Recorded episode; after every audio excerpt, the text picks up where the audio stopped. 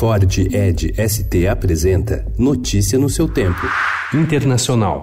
Aquellas personas que no son de carrera y que han ingresado al servicio exterior por cuotas políticas, vamos a eh, renovar el servicio exterior tratando de poner a la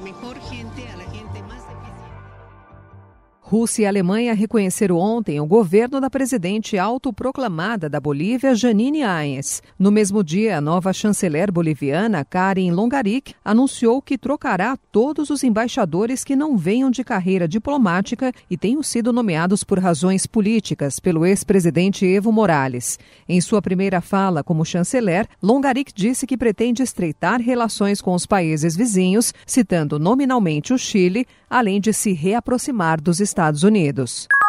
Os países do BRICS, Brasil, Rússia, Índia, China e África do Sul, ignoraram as crises políticas na América Latina na declaração final da cúpula que terminou ontem em Brasília. No documento negociado pelos cinco líderes, há um capítulo que menciona conjunturas regionais onde teria sido possível incluir a questão. O principal motivo é o fato de o Brasil ser o único país a reconhecer Juan Guaidó como presidente da Venezuela. A situação da Bolívia também é motivo de divergências no bloco. O Brasil ocupa a lanterna no destino dos desembolsos do novo Banco de Desenvolvimento, o Banco dos BRICS. O desequilíbrio provocou ontem uma cobrança pública de Jair Bolsonaro durante a cúpula do bloco. Ataques a tiros em uma escola de Los Angeles, na Califórnia, deixa dois mortos. Outras quatro pessoas ficaram feridas, entre elas o atirador, um estudante que deu um tiro na cabeça.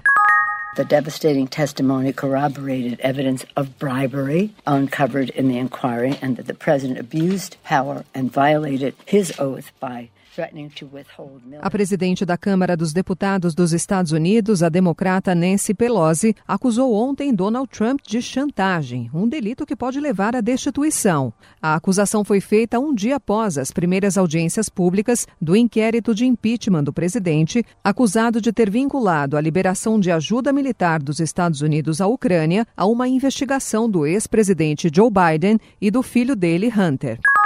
O governo italiano decretou ontem estado de emergência em Veneza após as enchentes que causaram danos incalculáveis ao patrimônio artístico da cidade. Foram anunciadas ainda as primeiras medidas de ajuda para os moradores, empresários e comerciantes da região que sofrem com os alagamentos. Notícia no seu tempo. É um oferecimento de Ford Edge ST, o SUV que coloca performance na sua rotina até na hora de você se informar.